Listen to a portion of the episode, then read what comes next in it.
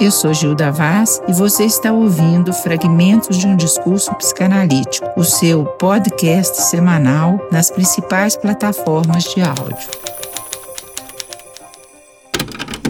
Nossos fragmentos de hoje se intitulam Para Amar o Seu Próximo um voto de Natal. Às vésperas do Natal, não gostaria de falar de coisas que vimos acontecer neste ano. Algumas boas e muitas ruins, mas é inevitável não ressaltar as infelicidades dos atos humanos que nos deixaram perplexos e impotentes diante de tanta crueldade, atrocidades, barbáries. Mas eis que chega o Natal e nos chama para um outro lado, nos convida a fazer um giro e olhar para o que parece ter ficado tão distante: o amor e a fraternidade. Por isso, vou falar do amor. Pode parecer prosaico, mas por parecer, ele se tornou tão falado e pouco vivido.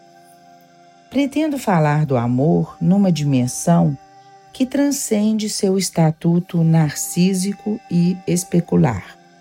Aprendemos com o mandamento: amarás teu próximo como a ti mesmo.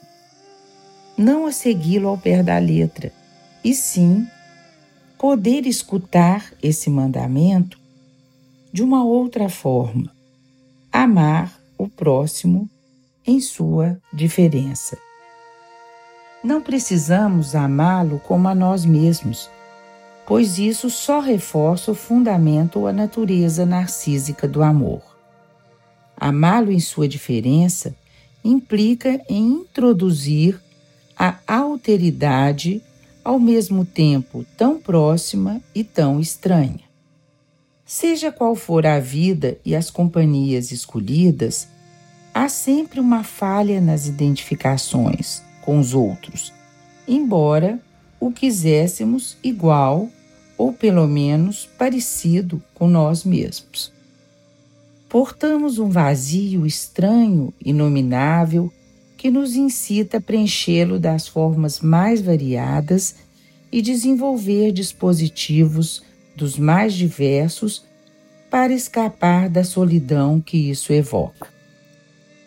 Desde os primórdios da constituição do aparelho psíquico, aprendemos a isolar esse vazio, esse mal-estar que vem de nós mesmos e projetá-lo fora, no mundo externo, e por isso o sentimos como hostil.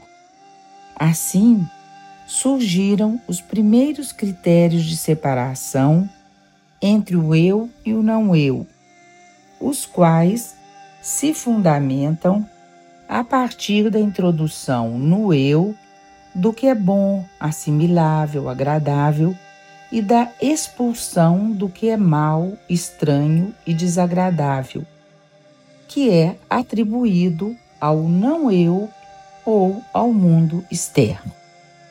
Encontramos essas fundamentações em vários textos de Freud, entre eles em pulsões e suas vicissitudes. Ali, Freud distingue o interno do externo por meio de um sólido critério que se transforma o eu em um eu do prazer purificado. Assim, para este eu do prazer, o mundo externo está dividido numa parte que é agradável, que foi incorporada ao eu como sendo o si mesmo de cada um e num remanescente que lhe é estranho e sentido como hostil. Isso acarreta o que Freud definiu como repúdio primário, que antecipa o que se tornará mais tarde o sentimento de ódio. O que é repudiado, na verdade, é essa parte inominável do próprio eu, sentida como desagradável e hostil. Isso me remete a uma frase de Freud que diz o seguinte: o ódio e o amor criam laços. Não amamos qualquer um, mas também não odiamos qualquer um. Ou seja, amamos e odiamos aqueles que têm a ver com nós mesmos. Lacan, inclusive, criou o neologismo amódio, que toca nessa questão. Então, justamente amamos ou odiamos aquilo que toca em algum ponto de nós mesmos, seja no traço com o qual nós nos identificamos, seja com aquilo que não é assimilado pelo aparelho psíquico e que, portanto, nos incomoda. Ora, essa parte não assimilável que Lacan definiu como real da estrutura é assim mesmo e precisa ser incluída como fazendo parte de nós. Senão acabaríamos por preenchê-la com uma crença, uma ideia, um ideal, um sentimento ou projetá-lo nos outros como causa do nosso mal-estar encontram-se aí as raízes do fanatismo político ou religioso. Se nós psicanalistas insistimos tanto nesse vazio estrutural, nesse ser que se funda na falha, é porque é desse lugar da falta que se instaura a dialética que distingue o singular, o diverso ou ainda a diferença absoluta.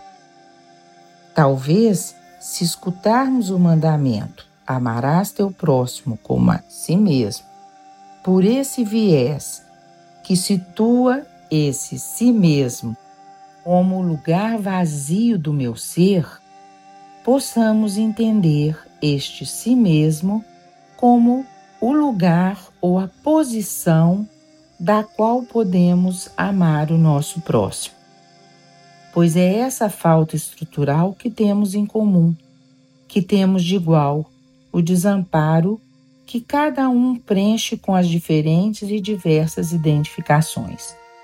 A psicanálise nos leva a esse lugar do inominável em que o mim mesmo ou si mesmo não é a nossa imagem, nossas ideias, pensamentos, valores, nem mesmo sentimentos e sim esse vazio que funda o ser do desejo e o próprio amor, que vai além do narcisismo para amar o outro despojado de suas identificações.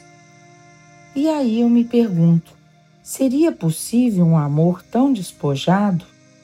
Será que esse amor seria uma utopia psicanalítica? A ousadia de nossa empreitada como analistas está justamente em apostar nisso, em nos aproximarmos deste cerne e nos posicionarmos de um outro lugar que não os das nossas identificações. Às vezes eu me pergunto também: que amor seria esse que leva alguém a permanecer horas e horas atendendo às mais diversas e diferentes pessoas? Que amor é esse que não faz distinção de cor, de sexo, partido político ou ideologias? Essa pergunta me parece da ordem de uma aposta no mundo melhor e a viabilidade de relações menos doentes. Se isso pode parecer uma utopia, partir do discurso psicanalítico, um outro amor veio ao mundo. Aquele que nos impõe como um imperativo ético e que Lacan formulou ao dizer no final do seu seminário 11 da seguinte forma: O amor, cujo rebaixamento pareceu aos olhos de alguns que nós havíamos procedido só se pode colocar nesse mais além, onde primeiro ele renuncia ao seu objeto. Termino com uma frase de Ana Sui que vai ao encontro do que foi dito.